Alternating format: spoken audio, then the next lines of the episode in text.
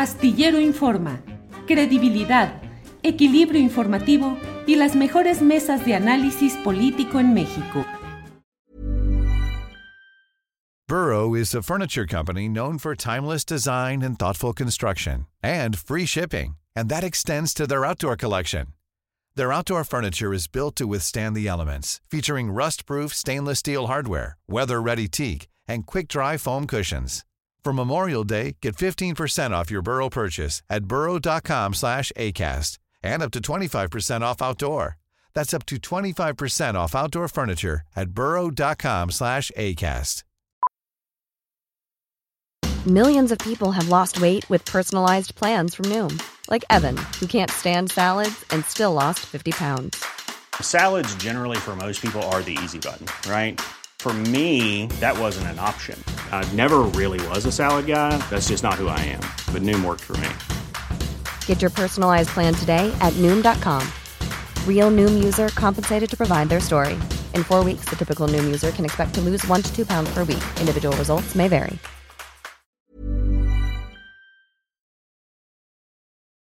Fernando Rivera Calderón, ¿cómo estás, Fernando? Muy bien, mi querido Julio, muy bien, eh, Horacio, con el gusto de, de verlos y esperando que, que, se aparezca en algún momento eh, la maestra Ana Francis Moore, que ya ves que navega en varias dimensiones de la realidad. Sí, sí, sí, eso, eso es cierto, así es. Horacio Franco, buenas tardes. Pues yo con la boca así hasta el techo, digo la, la quijada hasta el piso, por leer todo lo que está escribiendo la, la, la, gente en el chat. Estoy impresionado, pero impresionado. Este vecino. A mí lo que me impresionó fue la mirada de amor del padre, la verdad. La mirada tan amorosa que tiene. Híjole, se nos fue el tiempo, disculpen que pero tuvimos bueno. que, que, pero la plática daba para más, pero bueno. Daba, bueno. daba para mucho, daba para mucho, pero sí. sabes, sabes qué, no, digo, aparte que no alcanzó el tiempo, tú tenías una premura por, por, no nada más por la mesa, sino por sacarle y sacarle y sacarle y sacarle cosas. Pero cuando digo que Calderón fue a arreglar allá, o sea, no, no arreglarlo del narco, pues ahí, ahí empezó precisamente, empezó el, el despapalle que hizo el presidente Calderón. Qué pena me da, qué pena me da porque estamos pagando todavía las consecuencias de todo eso. Y, y, creo que no se da cuenta, o sea, porque no son los políticos nada más, es, es todo el sistema y toda la droga que les compran en Estados Unidos a esta gente, pues, ¿no? No, qué terrible, ¿eh? Qué terrible. Sí. Fernando Rivera, si escuchaste alguna parte de lo que dijo este personaje que entrevistamos al final, no sé cómo veas, pero pues es un sacerdote que habla de que haya pues un intervencionismo extranjero, que van a pedir que haya fuerzas que vengan aquí a meter orden con nosotros y le pasa revista a todos los gobernadores que ha habido, corruptos, tranzas, todo, sobre todo el actual, pero se atoró mucho a la hora que le pregunté de Cocoa Calderón y de Felipe Calderón Hinojosa, Fernando. No, le pusiste un topezote porque sí iba, iba así denunciando a todos, con, ya había agarrado vuelo, la verdad, el padrecito, y de pronto cuando le mencionas a la Cocoya, Felipe Calderón, se paró en seco. Sí. Lo, lo que lamentablemente para quienes veníamos siguiendo la charla, este, pues le quitó un poco de credibilidad, porque entonces, ¿cómo, ¿cómo aplicaba en unas y en otras no? Yo creo que a lo mejor el padrecito tiene algunos síntomas de lo que podemos llamar el efecto Gilberto Lozano, que como que se le fue un poco la rienda y de repente cuando le recordaste a Felipe Calderón, como que, como que este pues le regresó el espíritu al cuerpo. Le regresó el espíritu al cuerpo. Bueno, pues hay muchas cosas interesantes. Desean empezar con eh, Horacio Franco. Mmm, la vestimenta de pueblos nativos, de pueblos originarios, por sí misma, ¿qué significa? Una toma de postura de apoyo a esos pueblos originarios, comunidades indígenas, o puede ser también una onda de moda o incluso de un posicionamiento postizo ante la realidad. Horacio. Mira, eh, la vestimenta típica en el caso, por ejemplo, de las mujeres en Japón, por ejemplo, ¿no? Que se ha occidentalizado mucho, pero que usan sus trajes típicos con mucho, desde hace mucho, ¿no? Con, con para ocasiones de gala o para ocasiones eh, especiales, ¿no? Y ves a las, los indígenas mexicanos y las indígenas usando los chamulas, estas, estas ropas tan, a mí se me hacen elegantísimas cuando se ponen estas cosas de lana, que son verdaderamente, además que son muy caras, son muy calientitas y son súper chic, o sea, uno las ve y dice, bueno, qué, este, moda tan, tan, tan, tan refinada, esa es la palabra en español, muy refinada. No, y hoy por hoy, en este, en este sexenio se ha usado finalmente para reivindicar, se puede usar, se puede usar para reivindicar precisamente esa cultura de la que venimos, ¿no? Eh, y sobre todo porque se reivindican los valores indígenas. Yo muchas veces, ahora, eh, por ejemplo, en Los Pinos hay cada noviembre una cosa que se llama original, donde van los indígenas, y esa es una de los grandes logros culturales de la, de la 4T, haber puesto este, este mercado de artesanías, que es una exposición donde los, los artistas, los artesanos, desfilan con los modelos al final y les aplauden como artistas. Además, pueden vender sus mercancías sin regatear, no hay, no está permitido regatear. Y bueno, yo me he comprado unas camisas ahí para conciertos y, cosas para el uso diario maravillosas, pues, ¿no? O sea, es un, o sea, son artistas del textil y aparte de todo, pues son artistas que estuvieron o copiados por, por las grandes casas de moda, que bueno, se ha luchado mucho en ese sexenio por, por contrarrestar eso, o estuvieron marginados y siempre pues rezagados. Y hoy por hoy hasta copiados por industrias que incluso vas a San Cristóbal de las Casas y ves un montón de cosas que ya no son originales, son, son hechas en China, por ejemplo, ¿no? Hasta, pena pero bueno, en fin, no, hay, hay también una dicotomía con eso. Pero lo que yo sí considero es que hoy por hoy ya casi todas las funcionarias, los funcionarios, por ejemplo, vemos a la gobernadora de Quintana Roo, Lezama, llegar con unos huipiles de, de, veras que se ve que les, les costaron los ojos a los pobres este, artistas que los hicieron, que son maravillosos y que finalmente pues valen lo que cuestan. Ojalá que les paguen lo que cuestan porque son carísimos, son súper, de veras, son muy, pero muy, muy refinados y, ahorita se está valorando en este sexenio. Pero también se puede valorar para la demagogia, ¿verdad? O sea, soy indígena, sí, creo que ya sé dónde quieres llegar. No, ya te conozco, Mosco. este, eh, bueno, si, si, si dices que te vistes de indígena o eres indígena para simular que eres indígena, pero tienes tus, eh, tus que veres con la High Society o con el, el grupo de poder en México y lo utilizas solamente porque dices que eres parte indígena, pues no, bueno, también es una dicotomía, pues no, no estás, o sea, estás usándolo para la demagogia, nada más. Bien. Eh, Fernando Rivera Calderón, el hábito de ropa indígena hace al monje defensor genuino de los indígenas. Bueno, en realidad el, hábito o el huipil no tendrían que hacer al, indígena, pero desde la semiótica, recordemos un, texto de, Humberto Eco donde justamente dice el hábito sí hace al monje porque en términos de mensajes, de significados, pues el que alguien se ponga una ropa, eh, una vestimenta tradicional de algún pueblo originario, pues lo, lo, convierte de algún modo en algo cercano o el que la gente pueda asociar a ese pueblo, aunque no sea necesariamente eh, una persona eh, de, origen indígena.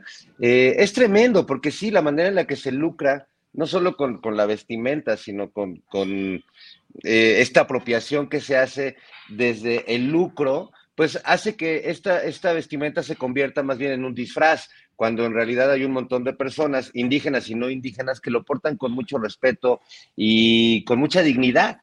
Eh, y no lo convierten en un producto de mercado o sea del mercado político o del otro mercado, porque igual te puedes encontrar unos tenis Nike con este dibujos huicholes, ¿no? Que, quién sabe, y que te ponen ahí la leyendita de estuvimos trabajando con los indígenas huicholes y, y te encuentras una botella de Coca-Cola igual con eso, o eh, no sé, la ropa misma de Pineda Cobalín, que, es con la que se viste eh, esta señora eh, que es tecnóloga, ingeniera, indígena, proletaria, migrante, eh, pueblo mágico ambulante, amiga de todos los niños, eh, llamada Xochitl Galvez, Julio. Órale, muy bien, Fernando. ¿Qué creen? Ya está con nosotros nuestra compañera Ana Francis. Ana Francis, ¿cómo estás? Buenas tardes. Es que quería que se si se ve, mira qué chuli. ¿Qué es? ¿Dónde andas? ¿En el Aquí en el Zócalo. Ah, ah, ah, no alcanzo a ver. Ah, en el Zócalo, claro. Sí, estoy, estoy en mi oficina, Julio. Lo que pasa es que mi oficina está aquí enfrente, está increíble. Oh. Estoy en la parte alta del edificio del Congreso que está justo frente a donde el presidente, porque ando viendo qué se va a poner mañana y así. Entonces me pongo mis binoculares. Ajá. A ver si lo pesco, luego lo agarro así de que va al baño corriendo y así. Y con esos binoculares, ¿qué ves? ¿Qué sigue en el proceso 4T? ¿Tus binoculares qué te indican? ¿Qué sigue en el proceso 4T? Bueno, ay, pues hay una parte bien emocionante que sigue ahora, en donde voy a estar, que es la parte de la construcción de la agenda, la construcción del, del programa de trabajo 2430, que se supone que lo va, que el que quien quede tiene que entrarle justamente a ese programa de trabajo. Y creo que el camino de la construcción, ay, pues como, como cuando hace cine, Jesús Rodríguez decía, el cine es lo más em, aburrido de hacer y lo más divertido de ver, y el teatro es lo más divertido de hacer y lo más aburrido de ver. Entonces, como cuando haces teatro, el proceso es divertidísimo, pues, ¿no?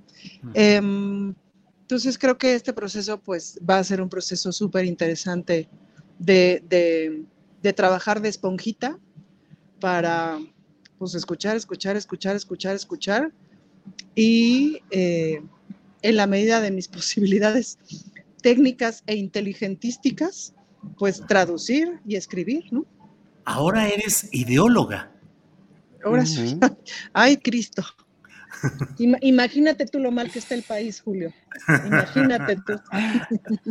Oye, Ana Francis, estábamos hablando antes de que entraras eh, ya al, programa, estábamos hablando con Horacio y con Fernando de si el hábito de usar ropa indígena o de comunidades mm. originarias hace verdaderamente al monje. Ya el maestro, el doctor Rivera Calderón, eh, habló de uno de sus colegas, Humberto Eco, y nos dio una clase de cómo sí ayuda el hábito para, para definir al monje. Pero tú cómo ves, el uso de la ropa eh, de comunidades de pueblos originarios, define de veras la conciencia social o puede constituir solamente pues una moda o una forma postiza o de simulación? O puede constituir que de pronto te vistas así, ¿no? Es decir, la, blusa oaxaqueña este, ha sido como el eh, uniforme de Coyoacán, Tlalpan, este, de buena parte de la ciudad en los noventas y en los dos miles, pues, ¿no? En este momento, claro, pues es una serie de símbolos importantes. Por un lado, ha habido toda esta este intento, eh, intento me parece muy loable, eh, muy exitoso en muchas cosas por parte de la Secretaría de Cultura Federal de recolocar, reubicar toda esta estrategia de original, etcétera, de mirarlo justamente respetando su originalidad, respetando todo lo que dice, todo lo que cuenta, todo lo que identifica en términos de identidad. Por otro lado, habemos quienes nos ponemos de repente eh, cosas que nos compramos en algún lugar de la República y nos lo ponemos pues con mucho gusto y con mucho orgullo, aunque no pertenezcamos a comunidades indígenas.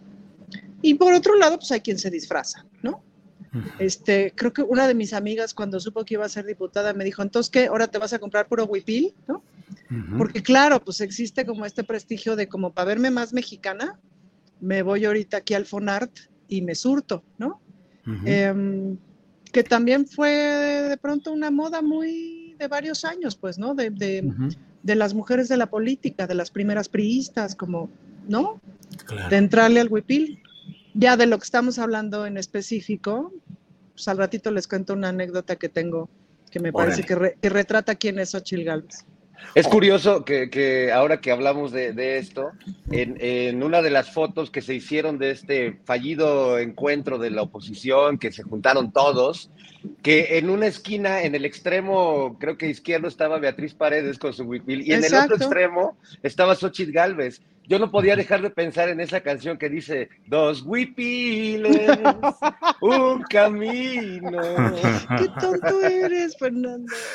Horacio Franco, Exacto. claro, mira lo que nos escribe Maura Aro. Dice, en mi humilde opinión, Xochitl es la candidata perfecta, un lobo con apariencia de caperucita. Saludos, querido Horacio Franco y equipo astillero. ¿Qué opinas, Horacio, de una... Eh, eh, un lobo con apariencia de caperucita en el caso específico de Xochitl Galvez. Horacio. Bueno, pues un beso enorme a Maura, eh, eh, querida Maura. Pues mira, yo opino que en verdad fue la. Ahora sí que le cayó como anillo al dedo al, al PRIAN y a la oposición, porque llegó así, aterrizó perfectamente de jefa de, de, de posible candidata a jefe de gobierno Además, el anuncio con su música, esos anuncios, aunque sean de Morena, ¿eh? no me importa, con su musiquita tan cursi, tan, tan, tan, tan, tan López Portillista ya de, esas épocas, ¿no? Me acuerdo que empezaron a usar esa música tan, tan dramática, como con, con, muchas cuerdas y, y, muy, este, muy, muy, eh, con un ritmo muy eh, compulsivo, ¿no? Y, y, muy, y una melodía como muy esperanzadora, dijéramos, ¿no?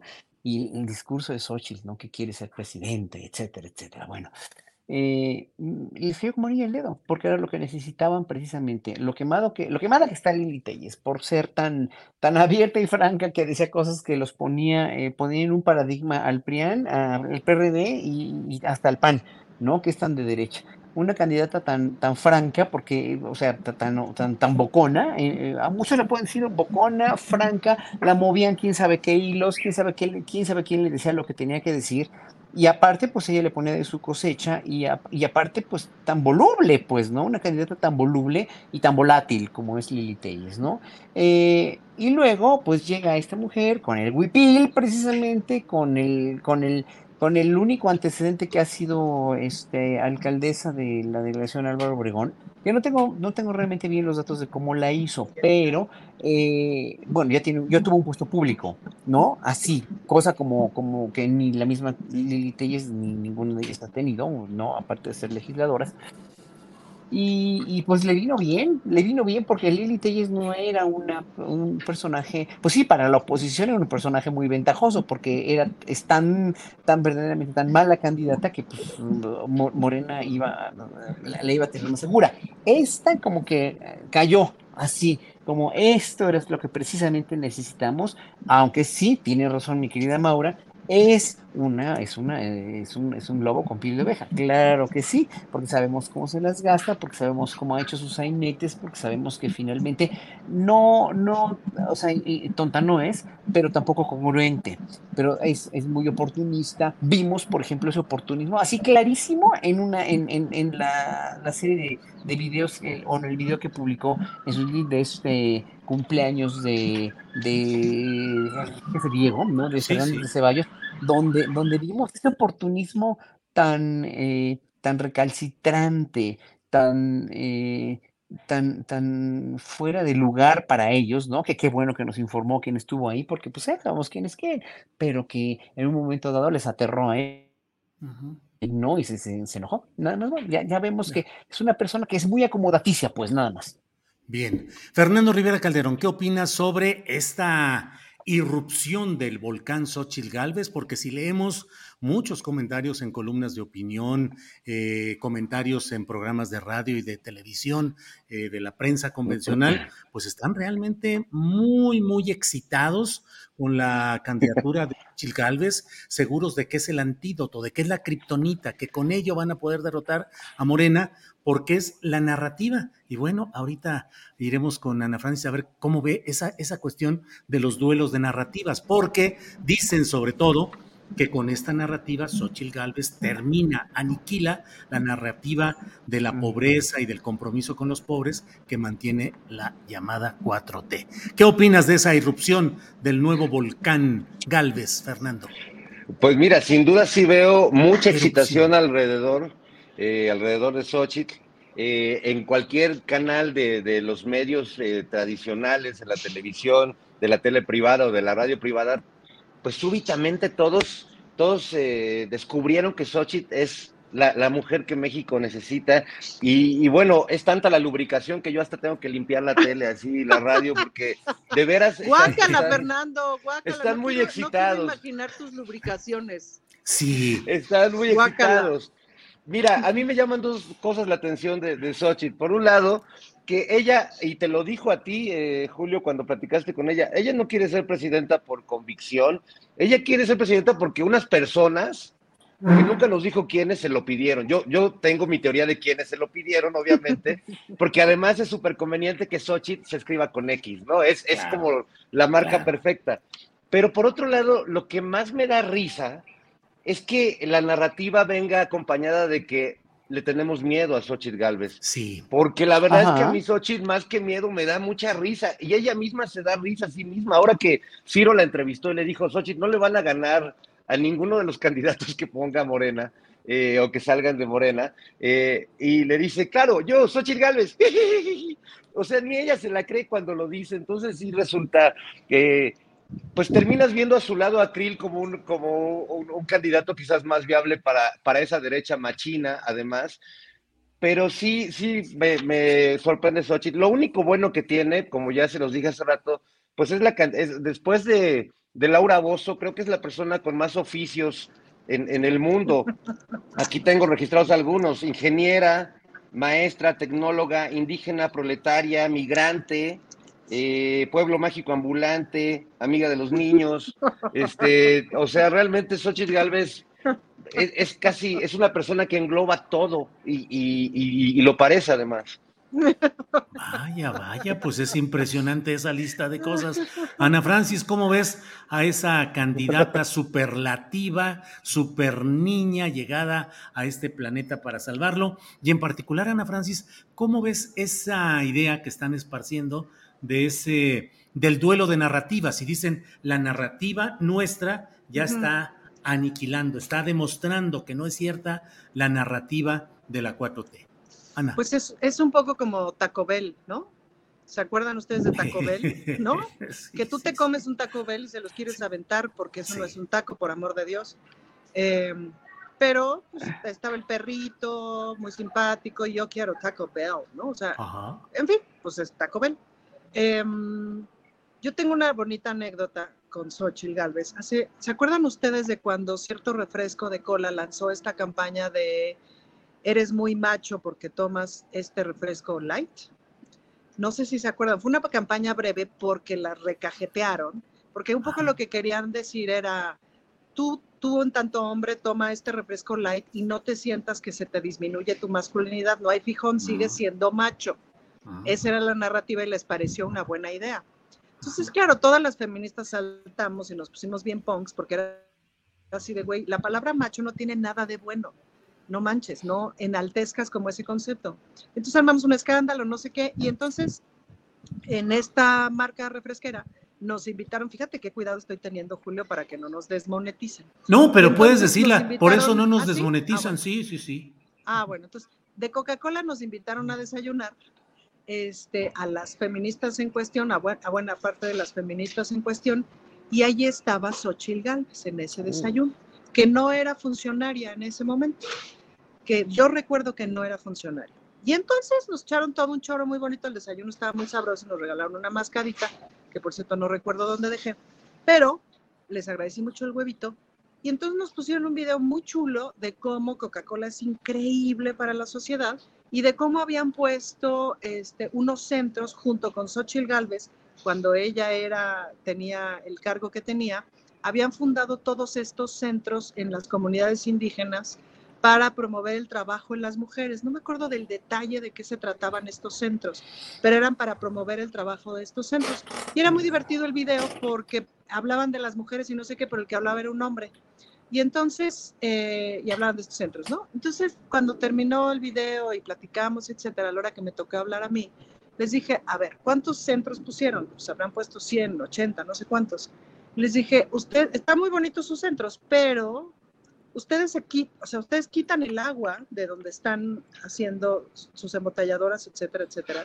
Entonces, a esas comunidades en específico le tumban un montón de agua y a cambio ponen un centrito que atienda una problemática chiquitita. Todo bien, pero no tiene nada que ver lo que quitan con lo que retribuyen, ¿no? Y ya luego hablamos del asunto de aquella, de aquella campaña de la Coca-Cola Light.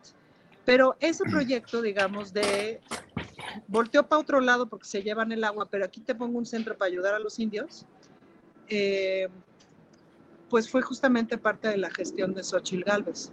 Entonces, es como muy claro de quién es el personaje, es decir, eh, en esta como visión empresarial, tecnificada, tecnócrata, etcétera, pues no es un problema que una determinada empresa se chingue el agua de toda una comunidad o de toda una región, porque ¿qué importa? Me explico, lo que es importante es que haya trabajo, qué sé yo, derrama económica, toda esta serie de ideas que son una falsedad, este, y les pongo un centro para que aprendan a vender cilantro.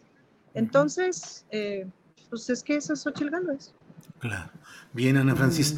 Eh, Fernando, bueno, no, sigue Horacio. O ya pasé contigo, sigues tú, sigue Horacio, Horacio, o quién sigue.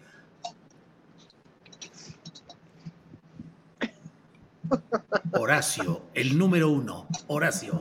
Bien, eh, Horacio, eh, toda esta profusión de comentarios mediáticos a favor de Xochitl Galvez eh, descansan mucho en la idea de que ella tiene las características exactas para convertirse en una abanderada de los pobres en general.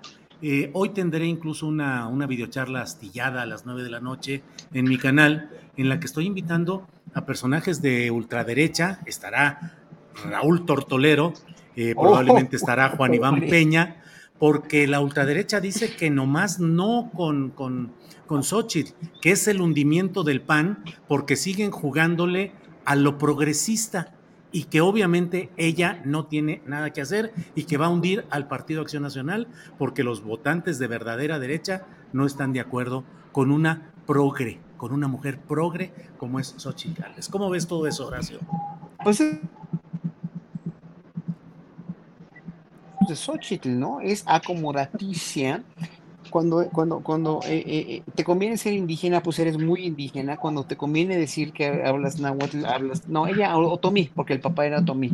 Cuando te conviene estar con los, las, las, este, con la, la, la cuestión de la ecología aparente de la electricidad y de las de la, cuestión este, que condena toda la, la cuestión de los, las energías eh, que derivan del carbón, pues estás ahí, pero híjole, es que no sé, no sé, o sea, no, yo, yo, yo no veo una ideología definitiva en, en la en el, pragmatismo político, es más, no veo ningún pragmatismo político por ello en Xochitl Galvez. Y ese es el problema, pues, ¿no? O sea, ella, ella se va a donde le dicen, o sea, otra vez lo mismo, es por eso que el video ese me dijo mucho de ella, mucho, mucho, mucho. Yo lo vi en, la, su versión primera, ¿no? Porque lo quitó de, su, de sus redes.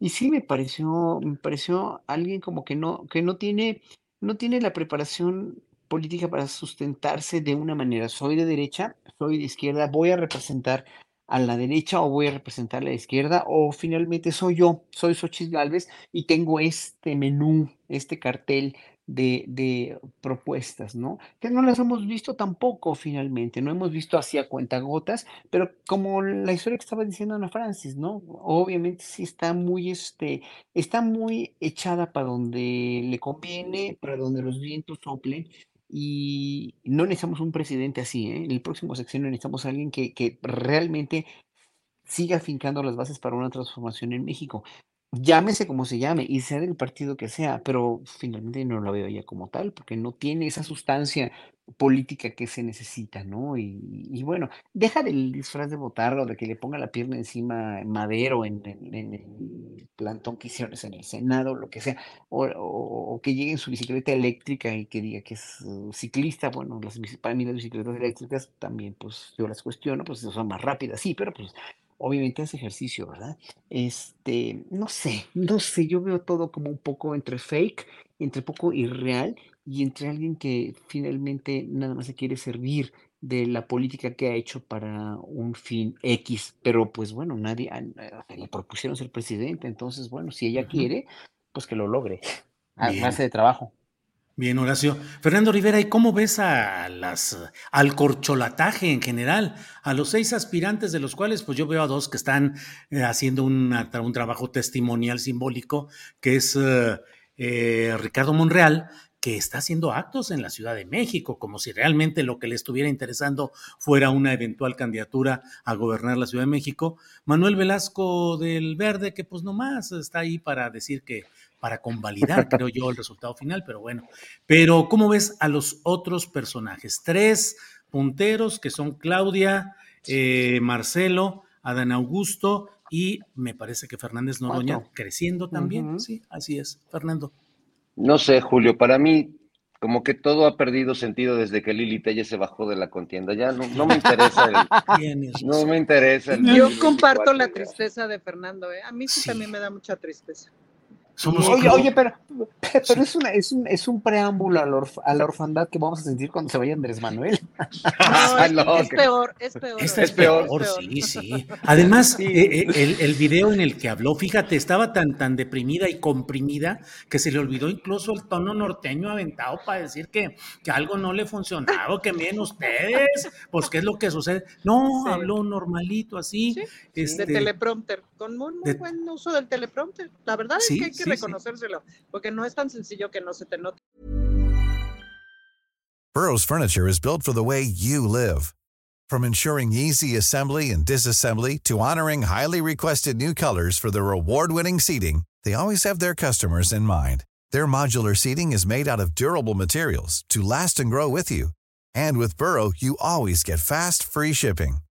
Get up to 60% off during Burrow's Memorial Day sale at burrow.com slash ACAST. That's burrow.com slash ACAST. burrow.com slash ACAST. Hiring for your small business? If you're not looking for professionals on LinkedIn, you're looking in the wrong place. That's like looking for your car keys in a fish tank. LinkedIn helps you hire professionals you can't find anywhere else, even those who aren't actively searching for a new job but might be open to the perfect role. In a given month, over 70% of LinkedIn users don't even visit other leading job sites. So start looking in the right place. With LinkedIn, you can hire professionals like a professional. Post your free job on linkedin.com slash people today.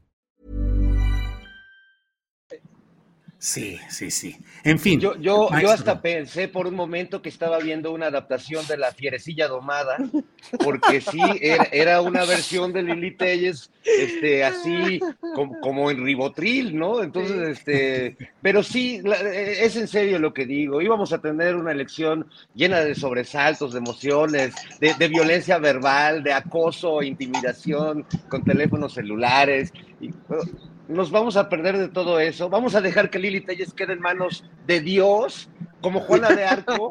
O sea, ¿qué, qué va a hacer de ella? ¿Qué va a hacer Dios, con ella? ¿Qué va a hacer Dios? Entonces, bueno, Julio, sin duda creo que ese es para mí lo que marca esta semana, que, que todo pasó a segundo plano cuando Lili se bajó de, de este barco de esta nave del olvido. Pero te queda una esperanza, Fernando Rivera Calderón. ¿Qué tal si las fuerzas vivas y las organizaciones sacan adelante a Santiago Krill y es finalmente él el candidato que llegue? Imagínate a Krill. Bueno, es que tenemos todos los ingredientes para una gran telenovela política, ¿no? Sí, no, no, este, mira, Krill de hecho es, es un personaje de telenovela total, y con esa voz que se carga, imagínate escucharlo es todos poco, los días. Es un poco como los personajes que hacía Alfredo Adame. ¿Se acuerdan que en realidad nunca supimos que Alfredo Adame era este animal que resultó ser hasta muchos años después? Siempre fue el personaje como correcto secundario de las telenovelas, ¿no? Como el, el, guapo de al lado, pues, ¿no? De la ¿no? Y así es Krill, ¿no? Como el, como el correcto secundario que a ver si no descubrimos que es mal hablado, grosero y pendenciero. Exacto, estás insinuando que debajo de, de, Santiago Krill hay un Alfredo Adame en potencia. Tirado haciendo la bicicleta esa. Yo de Alfredo Adame lo recuerdo siempre tirado y haciendo ridículos ahí, este, y hablando de que él es peleador y a las primeras se cae. No vaya a ser el destino de Santiago Adame Krill. Pues en una de esas, pero bueno, sí creo que esta semana la verdad se la robó más el, el, circo de la oposición con sus intentos fallidos de organizar sus métodos y bueno, todo esto, que lo que hicieron en eh, las corcholatas de, de, Morena y del Partido Verde, pobrecito Manuel Velasco, me, me, da ternura que lo menciones, Julio, porque ya nadie habla de él y ni, ni, su, ni su mujer lo acompaña en su, en su campaña, prefirió bueno. irse con RBD que, que, que, acceder al poder de la presidencia en México. Imagínate qué, qué pegado está el pobre. Yo desde acá le mando un abrazo solidario, este, porque debe sentirse feito estar en esa posición, ¿no? Yo también me hubiera ido con RBD, la verdad. ¿También? no, pues claro, todos. También. Ah, bueno, Ana Francis, ¿qué destacas de lo que han estado haciendo, eh, cuando menos algunos de los principales de esta carrera desde la 4T? Claudia, yo la verdad la veo a veces muy forzada en los mítines, con una voz muy peculiar. Eh, compañeros del pueblo, digan, contesten, están de acuerdo. O sea, como que la científica no está hecha mucho para la plaza pública y para los mítines masivos. Adán Augusto a mí cada vez me, me impacta más con esa actitud en la cual él quiere ser la copia más fiel del presidente López Obrador. Cuando hemos pedido nosotros dinero viático para andar caminando por las calles? O sea, necesitamos suela, saliva y sudor, nada más. O sea, una reproducción de ese tipo y del otro lado, pues Marcelo, el berrinchudo que anda haciendo pataletas, pero no se decide a ir más allá. En fin, Ana Francis, ¿cómo los ves? De esos no puedo hablar, Julio, pero sí puedo hablar de los otros. Ni modo, Julio, ni modo, así toca ahorita. Pero permítame hablar de la, de la pena. No te vayas, Fernando, no seas cobarde, ven acá. Ya se fue. no, pero déjame hablar de mi pena que me da Santiago Krill, porque yo estoy muy conflictuada. O sea, sí me dolió lo de Lili, pero también me conflictúa mucho Santiago porque le ha echado un montón de ganas, Julio. Le ha echado, si, si alguien le ha echado ganas, es Santiago Krill. O sea, ¿Por qué? ¿Por qué? A ver, dinos. Porque ha planteado incluso que va a bailar el ritmo que le sea. O sea, y si tiene que bailar de conchero, va a bailar de conchero. Foxtrot, que sería más adecuado para él, el foxtrot. Exacto. Pero, y no va a pasar, todo parece indicar que no va a pasar. Y a mí sí me preocupa el corazón de ese hombre, porque si no es en esta oportunidad, Julio, ¿cuándo va a ser? O sea, si, si no es este tren, ya se le fue, Julio. Oye, Julio. Sí. Perdón, pero yo sí, sí creo que Ana Francis se está aplicando la del padrecito de hace rato y, se le está dando la vuelta a, los ¿No ves Que, ¿No ves que tengo un compromiso? Imagínate tú que yo muestre aquí mis opiniones con respecto a las cuatro corcholatas de Morena.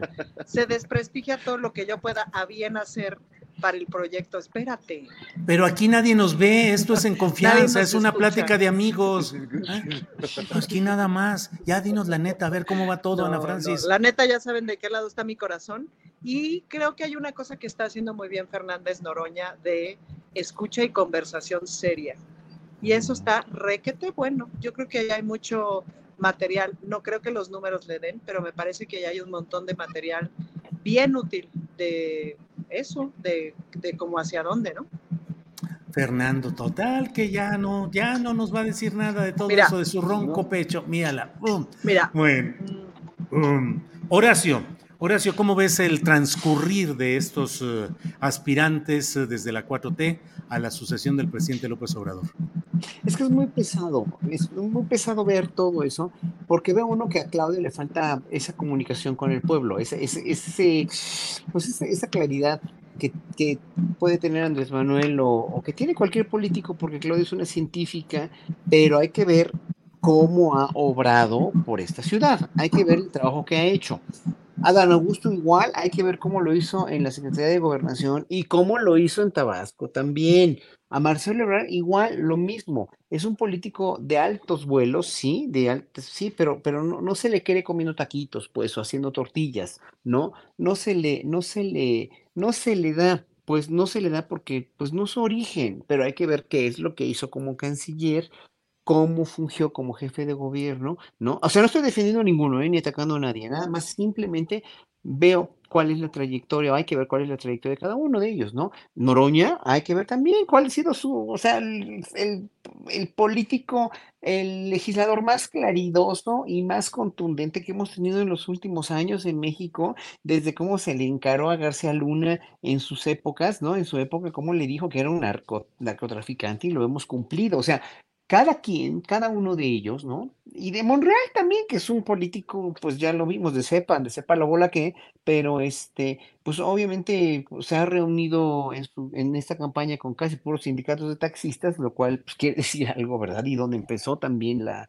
su campaña. Eh, y bueno, ya hablaron de Manuel Velasco, que pues en verdad sí yo lo considero un cero a la izquierda, pero eh, hay que ver qué hicieron. No hay que ver ahorita, no hay que, o sea, yo para, para mí estas campañas, todas, todas están siendo bastante decepcionantes o bastante preocupantes o bastante inútiles en cierto sentido, porque no es lo que, lo que están haciendo ahorita como candidatos, sino quién va a ponerse en los zapatos de seguir en la, eh, propiciando la 4T y desarrollándola. Pero eso es lo último en lo que piensa la gente cuando empieza a escribir diatribas sobre cosas horribles sobre, sobre los que no son sus gallos, ¿no? Yo por eso no digo nada de nadie, o sea, Sí necesita México una mujer, gobernador, gobernante, sí, también, pero obviamente hay, hay otro Marcelo Ebrard, hay otro Adán Augusto, hay otro, etcétera. Es que eso lo va a tener que decidir las encuestas. Entonces, no sé, como que para mí todo esto, aparte de que me estresa, me, me, me, me deja como, como un sinsabor de boca nada más. Bien, Horacio. Eh, Fernando Rivera, pues todo entregado al recurso del método demoscópico. O sea, ahí es donde va finalmente a decidirse esto según se plantea. Pero ¿cómo vas viendo las cosas, Fernando Rivera? Yo, la verdad, estoy viendo tanta movilización de tanta gente que la experiencia que tengo como analista y periodista, pues me hace suponer que la gente habrá una gran, habrá un porcentaje de gente que se mueve genuinamente por sus propios medios, pero en otros suena a movilizaciones acordadas con factores de poder. En un solo día vi a los tres principales aspirantes, eh, eh, Claudia, Adán Augusto y Marcelo, en baño de pueblo, o sea, con un montón de gente y todo, y digo, ¿de verdad se necesitará eso? ¿No sería mejor una mayor austeridad, que ha sido una, una divisa de la actual Administración Pública Federal? Eh, porque evidentemente hay una gran movilización que tiene costos y a mí me preocupa, y lo digo claramente, normalmente en México de manera demostrada, quienes le invierten a la política para ayudar a movilizaciones y cosas por el estilo, luego terminan cobrando y terminan recuperando la inversión de muchas maneras. ¿Qué opinas, Fernando? Sí, no, nada es gratis eh, en esta vida y menos en, términos políticos electorales. Em, yo sí me pregunto constantemente qué tanto, qué tanto estas campañas que están haciendo, qué tantas estas, estas visitas de casa en casa, estas escuchas, estas eh, pues actos eh, tiktokeros, disque simpáticos que hacen algunos de los candidatos, en realidad van a modificar la, lo que ya existe, la, preferencia que ya existe hasta este momento. Siento que ya es un poco ingenuo pensar que se muevan las cosas, a lo mejor el, ingenuo soy yo y al final cambia todo eh, gracias a ver a Marcelo ordeñando a la vaca o a Monreal persinándose en las siete capillas, este, pero no, no estoy tan seguro, no estoy tan seguro que, o sea, la, la, percepción que tiene la gente que apoya a Noroña, por ejemplo, pues es justo de, un, de una persona que está en la calle, que enfrenta con valor a, la oposición en el Congreso, que es, puede ser buen orador y que, y que anda en la calle. Se nota que Claudia no es precisamente su territorio, pero bueno, está haciendo su, esfuerzo. Se nota que es menos el territorio de Marcelo Ebrard, por supuesto. Marcelo se ve como un turista en el mundo real, así como descubriendo las vacas, el campo, este, la, la gente, la gente, ¿no? A Augusto se le ve eh, mucho más, mucho más a gusto en ese sentido.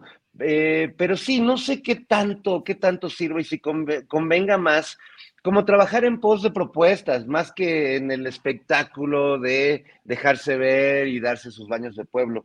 Yo, yo lo que sí creo es que sí deberíamos exigir una austeridad, si no en términos de esos actos y de quienes se los financian, sí por lo menos en términos de la publicidad, ya lo hablábamos el programa pasado, pues la saturación y la gran contaminación visual que implica que todos los muros libres o, u ocupados con otras cosas de esta ciudad, eh, muros que a veces se usan incluso para campañas educativas o para campañas contra las adicciones o simplemente para decir Jesús te ama, ahora pues estén plagadas de, de anuncios de, los candidatos o de los precandidatos y que además un día, ah, porque aquí en el Álvaro Obregón, donde vivo, pues puedo darles de ejemplo que hay un muro eh, cerca de donde vivo que un día lo pintan, este, vamos por este Claudia y al otro día llegan y pintan sobre ahí mismo, vamos con Marcelo y al otro día ponen otro este, de Adán Augusto sobre el mismo muro, entonces es eh, además un desperdicio de pintura impresionante.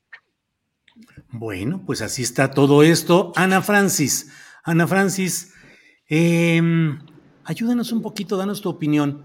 Si se dieran las circunstancias y la 4T tuviera una mujer como aspirante y eh, Va por México tuviera una mujer como aspirante, ¿qué tanto tenemos que verlo como un avance del pensamiento feminista?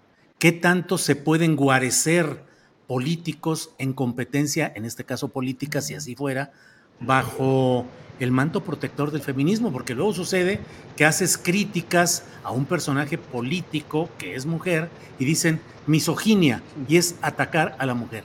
¿Qué tenemos que cuidar en toda esta eh, categorización del feminismo y la lucha política, Ana Francis? A ver, yo creo que eso sería una elección muy divertida, sobre todo si le agregas, yo sí quiero pensar que Lili Telles va a regresar, este, postulada por Movimiento Ciudadano o por algún, ¿no? Algo así. Es mi esperanza, Julio, eh, y espero que la compartas tú también y que la compartan mis compañeros. Porque Fernando, hay esperanza. Hay esperanza. Este, y entonces, pues, está, está padre ver, sí, sin duda, mirar una elección de puras mujeres, seguro que sería un triunfo del feminismo un poco lo que hemos observado desde los feminismos siempre es, pues, ajá, lo que pasa primero es que pues hay más mujeres, o sea, primero te ocupas como de que estén puestas, colocadas las mujeres, están haciendo pruebas de sonido aquí en el Zócalo, me disculpo por el ruido. Y luego, pues ya, o sea, no es que luego te ocupes de la agenda, es que es, es ha sido un poco así el proceso, o sea, primero llegan las que sean, y luego ya le vamos batallando para la agenda, pues, Entonces, a mí me parece que habría que cuidar en una elección de puras mujeres, pues ver quién trae la agenda, porque no sirve de nada. Pero es un gran ejercicio para ver cómo reacciona la sociedad. Y esto que dices tú, pues es una gran oportunidad para aprender. Es decir, de qué hay que discutir, de las ideas, no de las personas. Eh, y siempre te tienes que hacer esta pregunta, a ver, si fuera hombre lo diría. Incluso te lo voy a decir, o sea, de Xochitl Galvez, como que ha habido muchos chistes y hay muchos chistes y me he reído de varios que tienen que ver con que usó una botarga, pero no sé si tienen que ver este, porque no es una mujer flaca y, nos hemos aprovechado de eso, pues, ¿no? Y me pregunto si nos burlaríamos de eso si fuera hombre. En fin, son como de esas cosas que hay que siempre cuidar. Ahorita, por ejemplo, el ataque misógino xenofóbico que está orquestado en las redes sociales de decir que Claudia Sheinbaum es menos mexicana en contraste para decir que Xochitl es más mexicana, ¿no? Eh, pues es absolutamente orquestado, absurdo, racista y clasista eh, y antisemita, pues, ¿no? Eh, entonces, creo que siempre hay que hacerse esas preguntas, es decir, alguna vez una periodista que respeto mucho escribió una nota sobre algo que no es importante en este momento, pero decía, el empresario judío no sé qué, no sé qué, no sé qué, no sé qué. Entonces yo le hablé y le dije, si el empresario fuera católico, lo hubieras puesto, el empresario católico tal, tal, tal. No, no, no, tienes razón.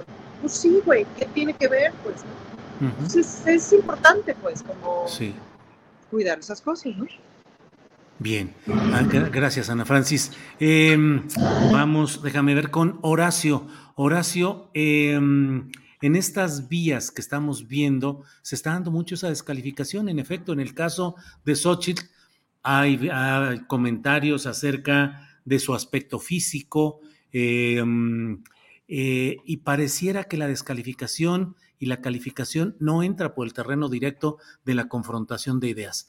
¿Tú esperas que se dé una verdadera confrontación de ideas o crees, Horacio, que nos estamos enfilando y encaminando a una guerra sucia muy dura? Déjame decirte que al menos yo, que estoy muy acostumbrado a que haya una catarata de bots criticándome y diciéndome por mil cosas en mi cuenta, de pronto, en, cuanto se dio el fenómeno Xochitl, válgame, pero todo lo que hago y lo que suspiro, las notas que ponemos en mi portal, un ataque directo tratando de desacreditar el hecho de que pongamos la nota de lo que dijo Adán Augusto o lo que diga López Obrador, cuando son declaraciones de ellos, pero hay una campaña muy clara. En fin, ¿Crees que pueda darse una contienda con altura de debate o que vamos al cochinero de la guerra sucia, Horacio? El cochinero de la guerra sucia es inminente, porque, porque la derecha, la oposición está tomando a Xochitl Gálvez como un bastión caído del cielo, como lo dije hace ratito, para resarcir todas las carencias que tienen, que son todas, ¿no? O todas, todas o casi todas no tienen un proyecto de nada más que, pues como lo dice el presidente todos los días, de volver al poder para poder robar y para poder servirse con la cuchara y controlar y reprimir y todo. Sí, pero no sé, todo dependerá de veras si Xochitl Gálvez queda como candidata, de que en verdad lo quiera hacer inteligentemente, lo quiera hacer constructivamente con él o la que quede de candidato de la oposición. O sea, no importa quién quede, lo importante es que hay que contrarrestar cualquiera de los dos bandos tiene que contrarrestar la guerra sucia. Morena, empezando por Morena mismo, por la casa de ellos, ¿no? Y también este, la oposición, porque vemos que en los partidos también hay muchas cosas que no están de acuerdo, que lo están tratando de encubrir, pero que obviamente es una guerra también, que a ver si tiene tregua o no cuando sale el candidato, que no tienen claro, bueno, vimos lo que pasó con esta, el, el, este, el, ¿cómo se llama? El, el, el minine, dijo Fernando Rivera. El minine, ya se le pasó, entonces, pues no sé, obviamente. y lo vemos, y lo vemos también con las, las que, que, no hemos hablado de eso, porque no nos dio tiempo la semana pasada, de toda la porquería de guerra sucia que le lanzaron a, a, la nueva secretaria de gobernación. Es que no puede ser, o sea, todas las falas, las, las, las las, las, fotos truqueadas que le, que le hicieron a Luisa María, dices, no, no es posible nada más por ser mujer, pues, ¿no? Y mira que, que este, empezó con, con una muy buena cosa, que es lo, de lo que le escribieron a la, a la, Suprema Corte sobre el artículo 127, pero ya salió otra noticia de que no fue a su primera reunión el día 28, no asistió a su primera reunión, bueno, pues no asistió porque tenía otras cosas más importantes que hacer, era una reunión donde estuvo Rosa y Cela, estuvieron, era sobre justicia, me parece, pero bueno, no sé, yo creo que eh, por cualquier motivo tratan de denostar a, las mujeres o a una mujer que está en el poder. Y claro, se va a hacer una guerra sucia también eh, por, eh, en contra de Morena, pero también en contra de cualquier mujer que quede como candidata a presidenta. Eso ni lo duden. Y esto que están sacando de que Claudia no es mexicana o es judía, eso es verdaderamente ya, aparte de que es pueril, y, y aparte de que tuvo que sacar su acta de nacimiento, o sea, hasta eso tuvo que llegar la pobre Claudia para que no, para que dejaran de hablar. Bueno, ¿hasta dónde van a llegar? Ese es el problema, ¿no? Hasta dónde llegan y hasta dónde ellas o ellos que queden como candidatos tienen el valor civil y los argumentos necesarios para poder, con la dialéctica, hacer todos los debates que se tengan que hacer. Bien. Fernando Rivera Calderón, ¿qué hacías un día antes de la elección del presidente López Obrador? Es decir, mañana es la conmemoración, pero en un día como hoy, de hace cinco años, ¿Qué hacía el doctor Rivera Calderón? Bueno, pues estaba trabajando en ese tiempo en TV UNAM haciendo un programa que se llamaba La Hora Elástica. Estaba preparando un especial que íbamos a transmitir. Mira, se fue Fernando Rivera Calderón porque no se acordaba, fue por sus apuntes. A ver qué decía. Ahí, está, ya de regreso. Perdón, estaba tratando de entrar una llamada y en lo que la saqué, pero bueno, este, estaba preparando un programa especial que íbamos a hacer el día de la elección en el INE, eh, donde iba a estar eh, el Fisgón, Monero Hernández, eh, Sergio Arau, Armando Casas, bueno, varios, varios personajes que íbamos a estar transmitiendo desde el, INE. Y estaba, pues, viviendo una emoción y a la vez una gran incertidumbre si otra vez esa maquinaria que había operado otros fraudes en otros momentos iba, iba a entrar en acción. Y recuerdo claramente cómo el día de la elección, en los pasillos del INE, entre las carpas de diversos medios, pues veía a mis excompañeros del grupo Prisa, de Televisa Radio y de otros eh, consorcios eh, mediáticos, pues muy contentos y muy sobrados, como asegurando que, no iba a pasar López Obrador y que no iba a ganar. Y fue realmente un, momento inolvidable cuando esa noche, en, en medio de los conteos, ya la ventaja empezó a ser eh, mayúscula. Recuerdo que eh, yo estaba con, Sergio Arau y el Fisgón estaba haciendo su cartón del día siguiente y de repente le, toco el hombro y le digo, oye, creo que, creo que está pasando, está, está ganando López Obrador. No, no, ¿cómo crees? Algo así como de espérate que, estoy dibujando y le digo, no, no, voltea y, nunca voy a olvidar pues eh, la, cómo los ojos al fin se le, se le llenaron de lágrimas, ¿no? Y cómo realmente todos los que estábamos ahí estábamos, eh, que no podíamos creer el resultado, que no podíamos creer que por fin eh, eh, el voto mayoritario de, la sociedad mexicana había logrado cambiar el rumbo, que una minoría rapaz, parafraseando a López Obrador, que, que, se había apoderado completamente del país y logramos quitárselos y vaya que les ha dolido y vaya que han pataleado, pero espero que ese cambio que, que se logró y que logramos, ¿no? Porque no, no es muchos quieren centralizar la historia en la figura de López Obrador y sin duda es una figura fundamental, pero eh, la transformación la hemos hecho todos y creo que todos debemos, todos los que hemos sido parte de ella, debemos sentirnos muy orgullosos de, haber logrado esto y, creo que nos sentiremos más orgullosos si logramos consolidar este proyecto de, cambio de, hacia un país más justo y más, eh, más equitativo y menos abusivo. Bien, Fernando. Eh, Ana Francis, ¿Hasta qué momento creíste que podría mantenerse el PRI en el poder? Es decir, ¿en qué momento te diste cuenta de que sí era factible que se reconociera el triunfo Pues igualito que Fernando, es decir, cuando empezaron a decir, no manches, sí estamos ganando y sí lo están reconociendo, que además yo estaba en Ginebra cuando estaban justo dando los resultados y era la noche, eran las dos y tantas de la mañana y evidentemente entre estaba entre el jet lag y, este, y pues la emoción. Y estaba junto con otra compañera que fuimos a una conferencia de derechos humanos. Estaba ella en su habitación y yo en la mía. Y, y me acuerdo que yo le llamé y le dije, güey, ¿ya viste? Me dijo, sí. Dije, está pasando, ¿no? Dije, no, no lo, puedo no lo creí, Julia. O sea, no lo creía porque no pensé que lo fueran a dejar pasar. Yo tenía toda la esperanza perdida. Pensé que íbamos a tener que seguir por el camino que estábamos andando, que es el de conseguir los, los cinco pesos del derecho humano, pues, ¿no? Em, entonces sí, o sea, y claro, pues como que empecé a llamar a la gente en México, ¿no? Así de, sí, sí, está, sí es cierto lo de Twitter, ¿no? Así de, sí, cuéntenme si sí es cierto. Y sí, me impresionó, pero hasta el último minuto, Julio, es decir, pues sí, la votación masiva, etcétera. Y además, como estaba ser involucrada en el, como en toda la estructura de defensa del voto, ¿no? O sea, yo fui a votar, pero pues no cuidé ninguna casilla, no nada, no, no me involucré para nada en eso. También estaba muy desgastada, Julio, porque dolió mucho el 2006. Claro, pues claro, mucho, mucho, mucho, mucho el 2006 y luego el 2002, de 2012 a 2018 fue muy duro darse cuenta de que Mancera había traicionado, fue muy duro, el sismo, ¿no? Como agotados, ¿no? Yo creo que estábamos agotados y desesperanzados, aunque accionando, ¿no? Yo, o sea, hice muchas más cosas para la campaña del 2006 como con mucha, como mucha ciudadanía que para la del 2018. Para la del 2018 seguro habré hecho un video y alguna que otra cosa, pero no hice mayor caso. Estaba yo muy desesperanzada.